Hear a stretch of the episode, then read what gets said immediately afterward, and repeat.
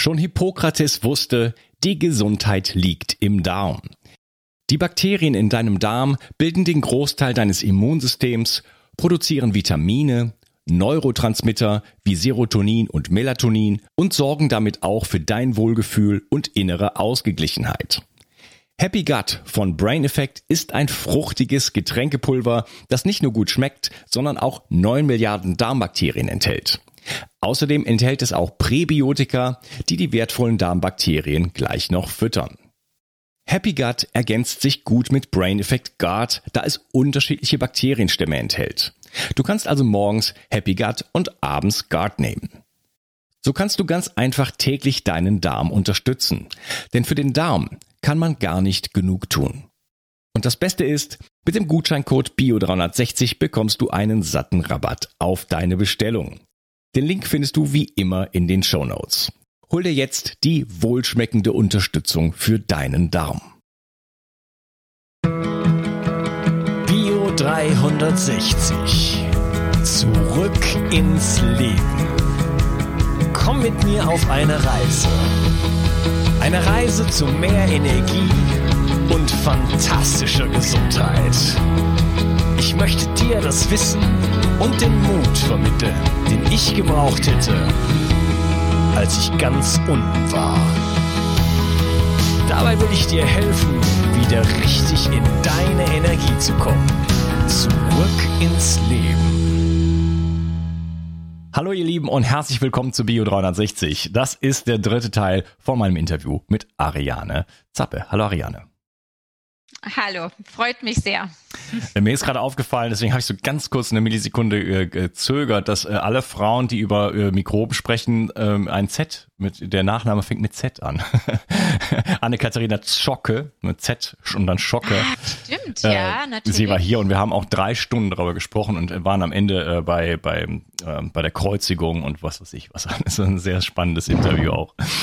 Ähm, ja, wir ich würde gerne mal so ein bisschen, äh, wir haben jetzt sehr viel über die positiven Aspekte von den Keimen gesprochen, aber wir kennen sie ja nur auf einer negativen Seite. Und äh, wie kommt das? Also was ist jetzt dann eigentlich eine Infektion in Wirklichkeit? Wir sprechen immer von Infektion und Infektionsbekämpfung und Immunsystem. Äh, was passiert denn in dem Fall, wo es jetzt dann tatsächlich zu einem Symptom oder zu einer Krankheit oder sogar zum Tod kommt? Was ist denn da los? Mhm. Also zunächst mal, wie kam es überhaupt zu dem Begriff der Infektion? Äh, man hat jemand, man hat Patienten angeguckt, die gewisse Symptome hatten, krank waren, denen es nicht gut geht. Ähm, und man hat dann gefunden, ah, das sind bestimmte Keime, beziehungsweise man hat ja die längste Zeit zunächst einmal gesehen, da gibt es Stoffe im Immunsystem, zum Beispiel Antikörper, die ähm, einen Bezug haben zu bestimmten Keimen. Ich will es mal neutral formulieren. Ja, das ist wie, wie mit der Feuerwehr und dem Feuer. Ne? Also immer wenn Feuer ist, kommt die Feuerwehr, also genau. also muss die Feuerwehr ja schuld sein. Also dieses rote Auto, diese rote, rote Laster, der immer davor steht, ist die gemeinsame Essenz, also ist das äh, der Verursacher. Und da ist sicherlich ein ganz großes Missverständnis passiert. Denn äh, die sind in meinen Augen in dem Moment aktiv, weil sie ebenfalls zur Lösung dieses Problems beitragen und nicht, weil sie die Ursache des Problems sind. Ja. Also das ist der, das ganz große Problem von äh, diesem Begriff der Infektion. Grundsätzlich denke ich, wir sind ähm, permanent Millionen von Keimen oder mit Millionen von Keimen konfrontiert, die auch permanent integriert werden in unser System und dann Teil dieser ganzen Regulation sind. Und dann gibt es Impulse, die die Reaktivierung von solchen Keimen bedingen. Die sind äh, die längste Zeit relativ un, äh, untätig, mit Sicherheit nicht, aber un, ähm, unauffällig im, in den Biofilmen, die sind ja überall organisiert in extrem intelligenten Kolonien und Gemeinschaften. Und dann gibt es Impulse und das sind Impulse, dass eine Regulation nötig ist. Zum Beispiel das Entstehen einer Tumorzelle oder das Auftauchen eines Giftstoffs. Zum Beispiel aber auch ähm, die meisten Medikamente und natürlich auch Antibiotika werden logischerweise als Giftstoff natürlich erkannt und bedingen, dass gewisse Immunimpulse nötig sind, die dann eben auch von den Keimen kommen. Und dann werden diese Keime aktiv, replizieren im Falle von Viren, vermehren sich im Falle von Bakterien und geben wiederum ihre Inputs für dieses gemeinsame Immunsystem, das jetzt mit dem Giftstoff umgehen kann, das den Giftstoff ähm, wieder entgiftet, das Zellen, die da nicht hingehören, auflöst und das natürlich dann auch wieder diese Gegenbewegung äh, einleitet, dass diese Keime, die sich jetzt vermehrt haben als Impuls, auch wieder abgebaut werden. Das ist ja mit unserem menschlichen Teil genauso. Wenn wir Antikörper produzieren, wenn wir Immunzellen vermehren, dann werden die im, als Gegenbewegung ja auch wieder abgebaut. Das ist ja etwas völlig Normales. Das ist einfach die, die, die Gegenbewegung in dieser Regulation. Genau. Und das heißt, das ist für mich der Begriff von Infektion heißt für mich lediglich, da sind sie sowieso. Ja, das ist, aber wir haben ja die Idee, äh, denke ich, dass da irgendwie, man kommt damit in Kontakt, man hat die nicht und jetzt kommt man irgendwo hin, hat irgendwie, wurde angehustet oder irgendwas angefasst oder was, was, was auch immer oder was gegessen und dann kommen die rein und dann entweder hat man, ist das Immunsystem stark und geht in die Schlacht und, und überall sind Ritter mit Schwertern und die, die gewinnen die Schlacht oder die, die sind alle besoffen noch vom Vortag und dann klappt es nicht und dann übernehmen die bösen äh, Keime sozusagen und, und, und dann äh, wird man sozusagen besiegt. Ne? Dann ist die Schlacht erstmal verloren und dann irgendwie rappelt sich dann aber das Immunsystem dann doch wieder auf. Normalerweise und dann wird die Schlacht dann doch gewonnen, aber es dauert dann halt, dann ist man halt krank, ne? So in etwa der, einer der Wendepunkte bei mir im Denken war, ähm, wir haben dieses Buch über die Leimborreliose geschrieben und äh, da auch selber noch geschrieben, ist ja nun auch schon fünf oder sechs Jahre her wieder. Ähm, Achtung, äh, gefährlicher Cocktail, die Kombination Borrelien, Babesien, Bartonellen.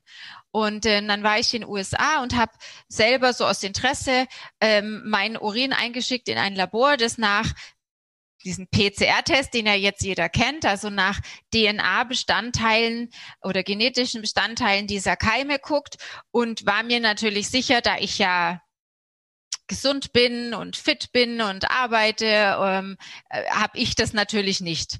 Und ähm, dann kam dieser Labortest zurück und dann war ich positiv für Babesien, Bartonellen und Borrelien. Und laut meinem eigenen Buch eigentlich äh, de, äh, unter größter Gefahr demnächst im Rollstuhl zu sitzen. Und das hab, ich habe eine Zehntelsekunde auch äh, gezittert, ja. Und äh, ich habe ja dieses Denken, mit dem bin ich ja auch noch groß geworden. Natürlich ist es äh, nichts, was man über Nacht abstellen kann. Und dachte so, und jetzt bist du auch dran. Und dann habe ich aber gedacht, nein, das ist genau umgekehrt. Die Tatsache, dass sie da sind, ist nicht nur kein Problem sondern kann eventuell sogar sehr gut sein, sehr regulativ sein. Aber ich muss diese Keime richtig integriert haben und sie müssen auch in dieser Symbiose arbeiten. Und deswegen ist der Begriff von Immunität für mich auch ein ganz anderer. Also Infektion sehe ich nicht als die Gefahr von außen, die mich, ähm, die, die mich schädigt und die ich loswerden muss. Infektion ist für mich die Keime sind Teil meines Mikrobioms im allerbesten Sinne, meines Immunsystems. Und wenn ich Immunität habe, dann heißt es für mich, ich bin mit diesem Keim konfrontiert gewesen. Ich habe diesen Keim super integriert in mein System, vielleicht sogar, wie man gesehen hat, bei SARS-CoV-2 jetzt in das Genom sogar integriert und ich kann in Zukunft in der Symbiose davon profitieren. Das ist für mich ein ganz anderer Begriff von Immunität.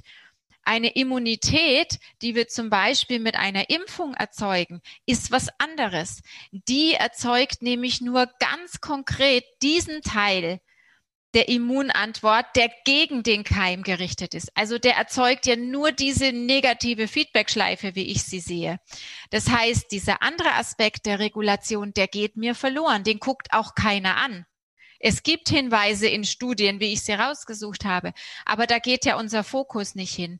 Das heißt, Immunität in der Medizin durch eine Impfung zum Beispiel heißt für mich Verlust dieses Keims. Ich habe ja jetzt in Zukunft Antikörper zum Beispiel oder auch andere Immunreaktionen, die diesen Keim, bevor er überhaupt aktiv werden kann, bevor er überhaupt was bewirken kann, bereits ausradiert haben aus meinem System. Und damit geht mir dieser Input verloren. Das heißt, Immunität in der Medizin heißt Verlust dieses Keims und ist in diesem System richtig ja. gedacht. Ja, wie würdest du denn, Immunität, wie würdest du denn dem, das, das, dieser ganze, ich hatte das am Anfang schon gesagt, diese ganze Begrifflichkeit von Immunsystem, das ist halt von Pasteur und Koch und so weiter, 19. Jahrhundert, das hatte ich auch mit der Anne-Katharina Zschocke schon ein bisschen besprochen, die lebten halt in diesem Geist. Dort war, zu der Zeit war immer Krieg in Europa, ja, Napoleon, was weiß ich, die, die ganze Zeit war Krieg und man lebt in diesem, in diesem, in diesem Weltbild, man kann, auch wenn man äh, Deutsch noch hört aus dieser Zeit. Ne? Das ist eine sehr militärische Sprache ähm, teilweise gewesen. Und äh, dieses ganze Weltbild ist halt darauf ausgerichtet. Das, man hört das ja an den Begriffen Antikörper, Immunsystem und so weiter, Killerzellen und so. Ne? Das ist alles so. Ja, genau. äh, wie würdest denn du, ich hatte auch ein, äh, das ist, kommt jetzt, glaube ich, nach deinem Interview, aber ich habe äh, Uwe äh, Karstedt auch interviewt und wir haben auch darüber gesprochen. Ich weiß nicht mehr, was er genau gesagt hat, aber wie würdest denn du, äh, wenn du einen neuen Begriff finden würdest, möchtest für Immunsystem, wie würdest du denn das nennen wollen? Immunsymbiose. Immunsymbiose, okay. Aber, weil dieses Immun ist, hat auch schon so einen negativen Aspekt, finde ich. Ja, okay. Also für mich eigentlich gar nicht unbedingt. Es ist, ja, aber ich habe es natürlich auch neu definiert für mich. Ja, aber es ist im Grunde genommen ein Regulationssystem. Ja, Regulationssystem, ja. Integrationssystem. Hm.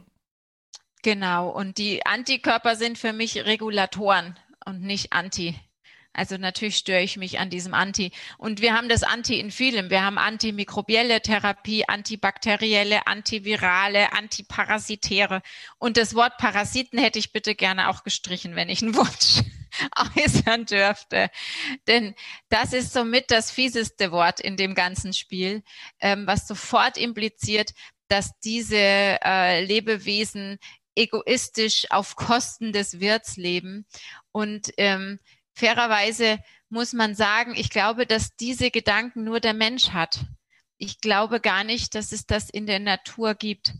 Es gibt, glaube ich, nicht in der Natur Systeme, die egoistisch nur auf ihren eigenen Vorteil bedacht sind äh, und dafür auf Kosten anderer leben. Ich glaube, das ist etwas, was wir Menschen uns ausgedacht haben. Ja, aber wenn man jetzt so, so einen riesen, so einen riesen Bandwurm oder sowas hat, was, äh, was, was wo ist da die Symbiose mit dem? Ähm, es gibt in der Medizin, in der Schulmedizin, eine Therapie, die heißt helmintische Therapie. Dabei werden Patienten mit starken Entzündungen im Darm Wurmeier oder Larven gegeben, damit diese Würmer im Darm schlüpfen und sich vermehren, weil sie antientzündliche Stoffe abgeben. Und dann, wenn dadurch die Entzündung bei einem Morbus Crohn oder Colitis ulcerosa, wenn diese Entzündungen dann runtergegangen sind und es dem Patienten besser geht, dann gibt man ein Anti-Wurmmittel, damit der Wurm wieder geht. Also selbst diese symbiotische Geschichte bei Würmern wird bereits in der Medizin äh, genutzt. Ja, spannend. Also selbst, selbst jetzt solche Parasiten, die man im Stuhl findet, sind jetzt auch nicht immer nur schlechte Neuigkeiten, ja. Nee, aber sie sind mit Sicherheit schon ein Zeichen dafür, dass das System nicht mehr gut reguliert. Je besser wir regulieren, umso fluffiger läuft das Ganze, umso weniger Symptome haben wir, umso weniger bekommen wir davon überhaupt mit, von dieser ständigen äh, Regulation. Und wenn wir natürlich Teile dieser Regulation schon zerstört haben und uns diese Inputs fehlen, dann müssen wir immer weiter auf andere Möglichkeiten zurückgreifen. Und wenn wir dann besiedelt sind von äh, Würmern, dann ist das immer noch, meine ich, eine Überlebensstrategie des Organismus, aber zeigt schon, dass wir schon auf viele Backup-Systeme zurückgreifen. Ja. Die Würmer oder die Parasiten, so die äh, speichern ja auch teilweise Quecksilber und solche Sachen. Ne? Genau, bei Blei hat man das gefunden. Der hatte, der Wurm hatte 300 mal mehr Bleigehalt als äh, die, die Wirtszellen. Also da gibt's mit Sicherheit auch symbiotische Vorgänge. Ja. Aber das heißt nicht, dass jemand, der Würmer hat, super gesund ist. sondern der, der greift eben schon auf äh, Hilfsmaßnahmen zurück. Aber die Lösung besteht dann nicht darin, ihm antiparasitäre Mittel zu geben. Ja. ja, dann sind vielleicht die Würmer weg, aber die Entzündung ist wieder da. Und deswegen müssen wir gucken, was hängt da eigentlich darunter. Und die Arbeit, die ich sehr viel in der Praxis mache, ist, dass ich mir diese großen Keime angucke, Streptokokken, Staphylokokken, Mykobakterien, Viren, die Herpesviren, die Hepatitisviren, die haben sich für mich so als die Regenten in dem ganzen Spiel rauskristallisiert. Und auch das haben ja schon andere vor mir gefunden. Karl Spengler hat schon vor 100 Jahren genau diese Keime auch gefunden. Ähm, und Alex Spengler. Äh, bitte? Heißt er nicht Alex? Äh, Alexander? ich glaube Karl Spengler, oder der die Spengler-Sahn-Therapie gemacht hat, ähm, entwickelt hat, die auch eine, eine ähm, homöopathische Art ist, wieder Kommunikation herzustellen mit diesen Keimen. Und ähnliches machen wir auch. Wir haben auch Frequenzmittel, wir nennen sie Frequenzakkorde, äh, womit wir versuchen, wieder diese Kommunikation herzustellen und diese Symbiose wieder zu bekommen. Und es gibt noch einen Teil bei den Keimen, warum es schief läuft, den ich äh, suche in der Anamnese meiner Patienten. Das ist, wenn Keime äh, mit negativen äh, Emotionen, sprich mit Stress verknüpft sind wir kennen das alle, äh, wir hören ein bestimmtes Musikstück und ähm, wir haben ganz tolle Erinnerungen, und es geht uns gut und ähm, wir lachen oder wir hören ein anderes Musikstück, mit dem wir äh, was anderes verknüpfen, das wir gehört haben in der Zeit, als es uns sehr schlecht ging und wir kriegen sofort einen Schweißausbruch und Herzrasen und sind unter Stress. Das geht auch mit Gerüchen, das geht mit Farben, das geht aber auch mit Keimen.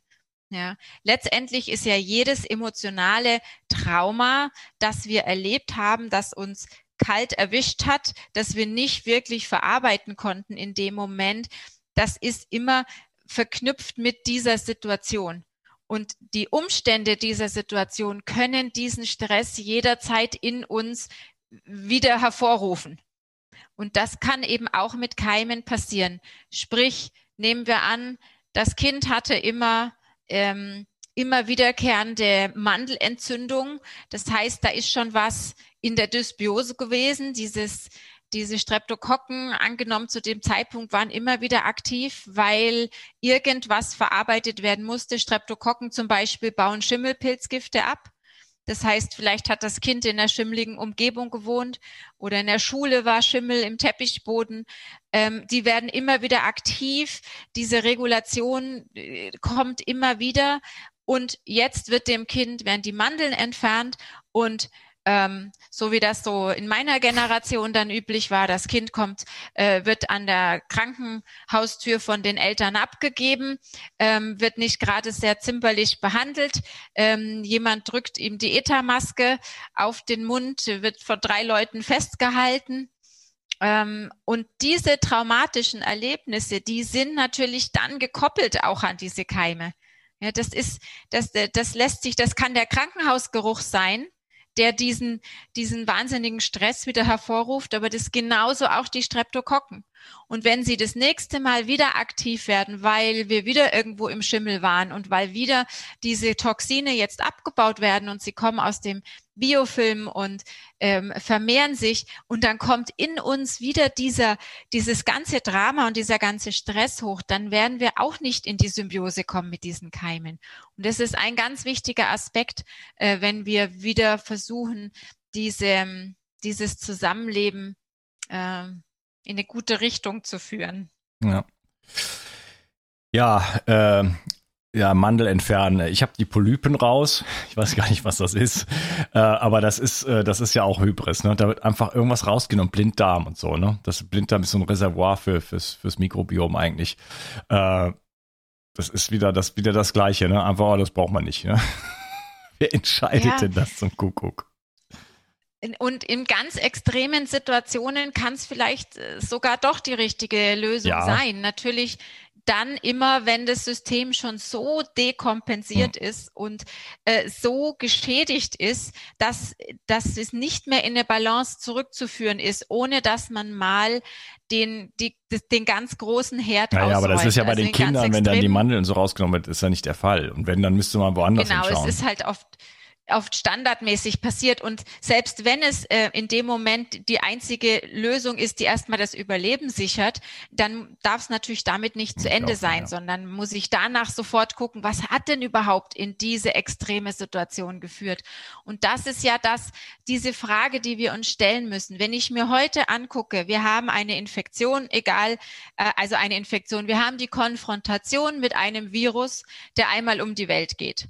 Übrigens, eine Studie hat gezeigt, dass diese Viren über die Meeresgischt sehr hoch in die Atmosphäre transportiert werden und dadurch sehr schnell auch einmal den, äh, den Globus umrunden, so wie ich mir das mit einer SMS vorstelle. Ähm,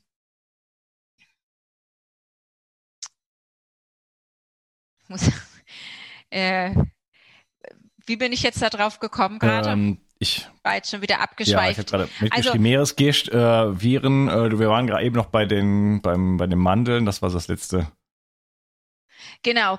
Die entscheidende Frage, eingenommen, irgendein Virus umrundet die Erde. Und ganz viele Menschen sind damit konfrontiert. Oder sagen wir mal alle. Äh, ich gehe davon aus, alle. Man findet ja auch genetisch gleiche Keime plötzlich an irgendwelchen ganz entlegenen Stellen auf der Erde. Also sag, gehen wir davon aus, diese SMS ist gedacht, dass jeder damit konfrontiert wird. Dann gibt es jetzt welche, die merken gar nichts davon die haben auch keine, diese Antikörperreaktion, wie auch immer, da, da passiert gar nichts.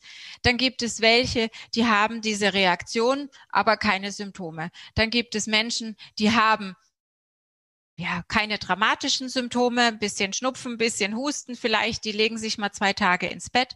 Und dann gibt es diese Menschen, die so schwer erkranken, dass sie eventuell sogar sterben. Und es gibt für mich doch nur eine einzige Frage, was ist der Unterschied zwischen diesen Menschen? Das ist doch die entscheidende Frage, die wir uns stellen müssen. Nicht, welcher Keim ist schuld. Ja. Ja, natürlich, wenn diese Menschen, die jetzt so schwer betroffen sind und so stark reagieren, dass sie sogar sterben, natürlich wären die nicht in Konfrontation gekommen mit dem Keim, wäre das nicht passiert. Und dann kann ich natürlich den Rückschluss ziehen und sagen, ich muss alle vor diesem Keim. Ja, aber das ist ja ein völlig unrealistisches aber, Szenario. Genau. Und die entscheidende Frage, und die höre ich aber nie, ist doch, was ist der Unterschied? Ich muss doch aus diesem Szenario lernen. Ich möchte doch zu einem der ersten drei Gruppen gehören. Also muss ich mir doch die Frage stellen, was muss ich machen, damit ich diesen Keim integriere und möglichst ohne jedes, äh, ohne dass ich es überhaupt merke. Ja. Und diese Frage wird nicht gestellt, aber es gibt schon Studien dazu. Es gibt eine Studie, die zeigt, dass die Länder, die mehr fermentiertes Essen integriert haben in ihrer täglichen Nahrung, wesentlich weniger schwere Verläufe haben. Das ist doch schon mal eine spannende Nachricht. Wir wissen, dass ähm, Übergewicht ein äh, Risikofaktor ist, dass äh, mangelnde Bewegung ein Risikofaktor ist. Diese Studien sind ja da. Aber das würde ich mir wünschen eigentlich an Aufklärung. Ähm, wie, was kann ich alles machen, damit ich diesen Keim integriere? Und das ist die Lösung. Denn wir werden mit Sicherheit in 10 oder 20 Jahren auch einen Teil davon verstehen, was diese DNA oder RNA übersetzt in DNA ähm, von, von den Viren heutzutage an Regulation schafft und wofür wir die brauchen. Wenn wir denn da hingucken. Ja. ja. Ich habe da schon zu Dietrich Klingert gesagt, also wenn es da um Gesundheit gehen würde, dann würden wir eben die Sachen machen, zum Beispiel, die du gerade angesprochen hast, zusätzlich zum Beispiel Vitamin D-Status mal überprüfen. Gerade bei den alten Leuten, die in den Heimen sitzen und was weiß ich, nicht rausgehen mehr, die mal rausbringen in den Park, ja, die, die mit Keimen wieder vorsichtig in, in, in Verbindung bringen mit der Natur, ja. ja ähm, ganz genau. Und indem wir äh, Zach Bush hatte eine Studie zitiert. Ich habe die so in etwa irgendwo, äh, ich weiß es nicht mehr genau, aber ich habe die rausgesucht und in meinem neuen Buch richtig schlafen auch ähm, erwähnt. Ähm, wenn jemand ähm, ich glaube, siebenmal am Tag eine, eine Umarmung bekommt, hat er ein 70 Prozent geringeres Risiko, ein, äh, eine Erkältung zu bekommen. Ja, also da gibt es unzählige Studien. Ja, je mehr Kontakt Kinder haben, umso weniger Allergien, Autoimmunerkrankungen. Wenn jemand äh, mit Kindern im Haushalt lebt, hat er 20 Jahre keine Gürtelrose. Da gibt es unzählige Studien. Es ist völlig klar, dass die äh, die Vielfalt an Keimen wahnsinnig ja, wichtig und auch der tägliche Austausch, das ist nicht so, ich einmal nehme und dann dann ist das so, dass man, man muss im Austausch sein, im lebendigen, in der Verbundenheit mit der Welt, mit dem lebendigen Geschehen ja. in der Welt und das sorgt eben für diesen für diesen Ausgleich, für diese Regulation. Ja, und das ist nicht in uns drin, das ist ein mit eine eine Verschränkung mit der Welt. Und wenn indem wir jetzt genau das Gegenteil machen, äh, schaden wir unserer Immunität sozusagen. Ne? Jetzt geht die Regulation zurück und es wird natürlich viel gefährlicher. Das heißt, also das hat mit Gesundheit mal gar nichts zu tun. Und dann kann man sich natürlich noch ein bisschen unterhalten, auch über äh, Bewegung, äh, Sonnenlicht, äh, Zink, äh, Vitamin A, Magnesium und so weiter, oder? nichts ja, davon. Ganz genau, das hast du, hast du genau Wunderbar gesagt. Also das sehe ich, sehe ich ganz genau so. Und wenn man sich aus diesem Aspekt der Immunsymbiose jetzt anschaut, dass wir äh, Menschen isolieren, vor allem auch Alte von Kindern isolieren. Ähm, da gibt es viele Studien, wie wichtig die Keime der Kinder für die Alten sind. Die haben immer zusammengelebt. Mhm. Ja. Ähm, wenn wir wahnsinnig viel desinfizieren, äh, was ja nicht nur in uns, sondern auch diese Tonnen an Desinfektionsmittel, die in den Weltmeeren landen, im Grundwasser landen und so hm. weiter. Also diese Maßnahmen, die wir im Moment treffen, die führen zwar kurzfristig tatsächlich dazu, dass man jemanden im, vor dieser Konfrontation ähm, bewahrt. Aber langfristig führt es mit Sicherheit dazu, dass wir wesentlich verwundbarer werden und noch schlechter äh, neue Keime integrieren können. Da gibt's für mich keinen Zweifel. Deswegen wird sich das sicherlich noch zuspitzen, auch, auch das Problem der chronischen Erkrankungen. Ja. Ja, ähm, ich schaue mal kurz auf die Uhr.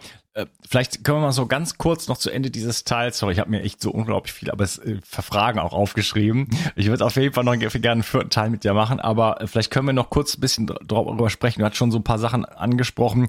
Was ist denn eigentlich das, äh, warum haben wir so oder was, was ist das Problem für die Keime? Warum haben wir ein Problem mit den Keimen? Was, was wirkt gegen die Keime? Wir haben das, glaube ich, jetzt schon verstanden. Die Keime sind letzten Endes unsere Regulationseinheit und wir brauchen dieses, dieses Milieu, diesen, diese, diese, diese Harmonie.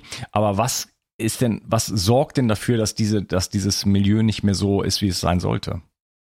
Ja, also ähm, zunächst einmal denke ich, dass wir schon den Start relativ äh, Pro provozierend würde ich sagen, versaut ja, haben. Über Kinder, über Kinder ähm, würde ich gerne im vierten Teil sprechen. Das ganze Kinder- und ah, okay. Geburtsthema, das ist, finde ich, nämlich super spannend. Das lassen wir jetzt mal weg. Äh, wir hatten schon so ein bisschen Gifte natürlich äh, äh, erwähnt, wobei da fällt mir gerade eine Frage ein, die ich eben nicht gestellt habe. Wenn Medikament, du hast gesagt, Medikamente sind auch Giftstoffe, ne? Ähm, und werden dann von den Keimen, beispielsweise den Streptokokken, dann sozusagen äh, wieder auch umgewandelt oder äh, die reagieren darauf. Sind teilweise Medikamente deshalb äh, wirksam, weil sie sozusagen, also die, die Reaktion der Keime darauf dann letzten Endes den Effekt bringt? Weißt du, was ich meine? Wahrscheinlich ja. Ich meine, das lässt sich nie trennen. Ja, was jetzt letztendlich, äh, ob der Effekt nur darauf beruht, dass unser Teil des Systems ähm, damit umgeht oder auch die Keime. Für mich ist klar, dass das, was wir als Resistenz von Keimen, wenn wir jetzt mal um zum Beispiel Antibiotika reden, die ja teilweise innerhalb von Stunden entsteht, dass die Interpretation ist ja, dass diese Keime versuchen, sich dem Antibiotikum zu entziehen und wiederum egoistisch ihr eigenes Überleben versuchen zu sichern. Meine Interpretation ist, dass denen ist egal, ob das jetzt speziell gegen sie gerichtet ist oder ob das ein Aluminium oder Quecksilber ist oder ein Schimmelpilzgift oder was auch immer. Es gehört nicht in diesen Organismus. Also muss eine Strategie gefunden werden, wie dieser Stoff wieder ähm, aus dem Organismus kommt. Und Gene, da habe ich auch eine Studie dazu, die haben wir, glaube ich, im, in dem Immunsymbiose-Buch, im zweiten Buch ist die mit drin. Man weiß, dass die Bakterien innerhalb von kürzester Zeit, also wir reden über Stunden, neue Gensequenzen bilden, die die, die Information enthalten, wie man mit diesem Stoff umgeht oder wie man resistent wird. Aber resistent heißt, wie der Gesamtorganismus diesen Stoff überlebt. Und wir wissen, dass die 60-fache Antibiotikadosis, die normalerweise gegeben wird, würde den Gesamtorganismus umbringen. Ja, also das ist natürlich ein Stoff, der so von der Natur her nicht in, in uns gehört. Das ist ja, waren ja Schimmelpilzgifte, ja, ursprünglich mal. Ähm, und die Resistenz heißt für mich, dass die Keime sofort anfangen zu arbeiten und diese Gensequenzen, die geschrieben werden, die werden in so kleine Plasmide oder in Viren äh, gepackt und verteilt im Organismus. Und ähm, der Zweck ist, dass der Gesamtorganismus diesen Stoff überlebt und nicht, dass sich das fiese Bakterium unserer Intervention unterzieht. Und das passiert natürlich laufend im Organismus. Ja, also durch diese genialen Fähigkeiten ist der Gesamtorganismus in der Lage zu überleben und äh, wendet sich dann, also windet sich und, und äh, passt sich halt einfach an, egal ob es jetzt das Quecksilber ist, äh, ob es das Antibiotikum ist und dadurch entstehen dann halt auch eben diese Resistenzen. Aber letztendlich ist das super clever. Ne? Und äh, ja. immer weiter versuchen die Dinge immer noch noch toxischer zu machen, äh, es bringt's halt nicht. Ne? Also es gibt, äh, gibt da noch diese Antibiotika, es ist mir gerade der Name entfallen. Ähm, sind hier nochmal, habe ich dann einen eigene, eigenen Podcast zu gemacht, äh, die die Mitochondrien so stark schädigen. Die enden alle auf. Ja, Weiß ist egal, ich habe da eine ganze Art Episode zu gemacht. Also ein immer höheres mhm. Gift sozusagen einzusetzen, um immer weiter, ne, das, das, das ist, ist, führt ja nicht in die richtige, also es bringt uns ja nur in die Ecke sozusagen. Ne? Das ist ja, ja, ja. das ist ja äh, der Wahnsinn es ist halt immer wieder, komme ich darauf zurück, dass die, die ganz, diese ganzen Maßnahmen sind in dem System, das auf dem Fundament beruht, der Keim ist der Feind. Sind sie äh, konsequent und konsequent richtig. Das Fundament ist das Schwierige dabei. Ja, wenn, wenn wir das Fundament ändern, dann kommen auch andere Konsequenzen eigentlich hinten dabei raus. Und wie wir zu Beginn gesagt haben, wenn es so viel chronisch Kranke gibt, dann müssen wir tatsächlich irgendwann auch an dem Fundament arbeiten und überlegen, ob wir da wirklich ganz, ähm, ganz richtig in der Grund, im Grundgedanken sind. Ja. ja. Übrigens, das sind die, äh, was ich eben meinte, sind die Fluorkinolone gewesen. Mhm. Ja, die ändern dann alle mit Flocks. So, das war mir kurzfristig. Höre ich mir den Podcast mal an, besser. Äh, ja, äh, mit Dr. Stefan, ja. Stefan Pieper auch ein sehr langes Gespräch. Und da wird, also ich wusste schon, wie, dass, das, dass die Dinger grausam sind.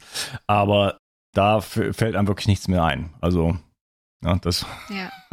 ist Und trotzdem, ich möchte auch immer wieder die Lanze brechen für unser System, wie wir es haben. In einer extremen Situation, wo ein System schon völlig dereguliert, weil aber jahrzehntelang ja. viele Sachen schiefgelaufen sind. Da brauchen wir ja. sie. Und da möchte ich sie bitte auch haben, ja. Also natürlich, wenn jemand so dereguliert, dass er eine akute Hirnhautentzündung hat und droht in den nächsten Tagen zu sterben, dann natürlich geben will ich das dann auch haben und würde ich das auch meinen Kindern geben. Ja. Also ich, ich möchte immer wieder auch da die Symbiose schaffen. Also es nützt überhaupt nichts, wenn äh, die Alternativ- oder Heilpraktiker, wie auch immer, auf die Medizin schimpfen und die Medizin schimpft auf uns. Dann machen wir genau das Gleiche, was wir mit den Keimen machen. Wenn wir uns, wenn wir da auch eine Symbiose schaffen würden und jeder das sieht, wo diese Modelle ihre, äh, ihre Chancen haben, und wenn wir das zusammenbringen würden, dann hätten wir eigentlich ein, ein tolles System äh, für uns alle und auch für die Patienten. Und letztendlich ist es ja das, was wir als Therapeut wollen. Das will auch jeder Arzt, will letztendlich dem Patienten helfen. Und wenn wir da ähm, auch die, äh, die Symbiose schaffen würden. Ja, wenn wir die Notfallmedizin nehmen, die Akutmedizin, die Chirurgie, diese ähm, dramatischen Notfälle, die nur die Medizin abfangen kann. Und wir dafür mit unserem Wissen ähm, in der chronischen, in den chronischen Krankheiten, das das zusammenführen, das wäre eigentlich mein Traum. Mhm, ja. Ähm, Aber den träume ich ja. noch ein bisschen, glaube ich. Wenn man ebenso bei diesem, bei diesem Gesellschaftsbeispiel, wenn ich zum Beispiel einen Kriminellen jetzt rein tue in, in, in, in, eine, in eine gesunde Gesellschaft, ja, der kommt jetzt einfach rein und der integriert, da weiß ich, das ist ein Krimineller, der kann ja kaum noch kriminell sein, den integriert man, der hat dann Freunde, der hat dann, geht in die Schule und so weiter, der verändert sich ja dort, ja. Ähm, nehme ich jetzt aber einen riesen Sack von denen sozusagen, dann habe ich irgendwann ein Problem und dann muss ich eventuell auch tatsächlich da äh, mit Polizei oder mit Gewalt oder sozusagen da irgendwo ne, mit dem großen Hammer einmal draufhauen, weil es einfach dann aus dem, aus dem Ruder gelaufen ist. Ne? Das sind dann Ja. diese Fälle, wo, man, wo du sagst, es ist so, schon so, die Negativspirale ist schon so weit fortgeschritten, dass jetzt auch dann tatsächlich mal mit dem Knüppel draufgehauen werden muss, sozusagen, weil es einfach dann nicht mehr geht. Es ist, es ist so stark dereguli de- dereguliert, das System. Es wird jetzt nicht mehr von alleine einfach äh, hochfahren. Ja, und ich muss eine Stufe zurückgehen noch. Kein Mensch wird kriminell geboren. Genauso wie ich auch sage, es gibt in der Natur keinen bösen Keim. Ja. Ja, aber ich muss mir den Schritt vorher noch überlegen, warum ist überhaupt ein Mensch kriminell geworden? Und das ist das Umfeld. Das ist äh, Sachen, die der erlebt hat. Natürlich kann ich jemanden so lange äh, prügeln und foltern, dann werden wir irgendwann alle zum Mörder. Ja, ich habe auch, ich glaube in irgendeinem Buch, weiß gar nicht mehr, äh, habe ich dieses Beispiel geschrieben. Natürlich bin ich äh, zutiefst Pazifist, aber wenn jemand mit einer Knarre vor meinem Kind steht, dann werde ich auch zum Mörder. Also wir müssen uns immer da auch wieder das System angucken. Was hat denn überhaupt erst dazu geführt, dass Menschen solche Verhaltensweisen krimineller Art äh, entwickelt haben. Und die sind auch nicht so geboren worden, sondern die haben wiederum in einem Milieu gelebt, das so viel Druck auf sie ausgeübt hat, dass sie sich so stark verändert haben. Und das haben natürlich auch unsere Keime. Ja, wenn ich täglich Desinfektionsmittel einatme, dann, dann verändern sich natürlich die Keime unter diesem äh, Druck in, in unserer Lunge zum Beispiel. Ja. Ja. Wunderbar. Okay. Lass uns hier nochmal unterbrechen. Ähm, ich muss ein paar Sachen muss ich eh skippen, sonst gibt das hier sechs Teile. Wir versuchen es im vierten Teil dann auch zu deckeln. Ähm, wir sprechen in erster Linie über Kinder und auch über dann so ein bisschen die Praxis. So, das, was kann man eigentlich machen? Und eigentlich wollte ich auch lange noch über die Viren sprechen. Das machen wir vielleicht so zwei Minuten. okay. Okay. Hat mir sehr viel Spaß gemacht. ich Ich freue freu mich mich. auf den vierten Teil mit dir. Ist gut. Macht mir auch Tschüss. Spaß, danke. Kennst du schon mein Buch Zurück ins Leben, Wege aus der Müdigkeit? In diesem Buch stelle ich dir Techniken vor, die dir, egal ob jung oder alt, ob krank oder fit, helfen können, nicht nur deine Müdigkeit loszuwerden, sondern mehr Energie und Gesundheit in dein Leben zu bringen. Du lernst, wie du am Atem deinen Gesundheitszustand präzise ablesen kannst und mit einer einfachen Übung deutliche Verbesserungen im Bereich der Durchblutung, der Sauerstoffversorgung, der Nährstoffversorgung deiner Zellen und damit verbunden vielen anderen Symptomen erfahren kannst. Du erfährst, warum Muskulatur für jeden Menschen aus gesundheitlichen Gründen wichtig ist und immer wichtiger wird, je älter du wirst. Ich zeige dir eine Technik, mit der du, egal wie es dir jetzt geht, schnell große Erfolge erzielen kannst. Ich stelle dir die sieben größten Energieräuber vor und vor allen Dingen die sieben größten Energiegeber. Außerdem erzähle ich dir noch meine gesamte Geschichte im Detail. Das Buch gibt es als Printversion und als E-Book-Version. Beides kommt mit einem über sechsstündigen Hörbuch und Beispielvideos. Ich habe dieses Buch im Eigenverlag veröffentlicht. Wenn du es kaufst, tust du nicht nur etwas für deine Gesundheit, sondern unterstützt mich auch noch dabei. Gerade in diesen Zeiten brauchen wir Menschen, die genug Energie haben, um sich um das, was jetzt ansteht, zu kümmern. 360. Zurück ins Leben. Komm mit mir auf eine Reise. Eine Reise zu mehr Energie und fantastischer Gesundheit. Ich möchte dir das Wissen und den Mut vermitteln, den ich gebraucht hätte, als ich ganz unten war. Dabei will ich dir helfen, wieder richtig in deine Energie zu kommen. Zurück ins Leben.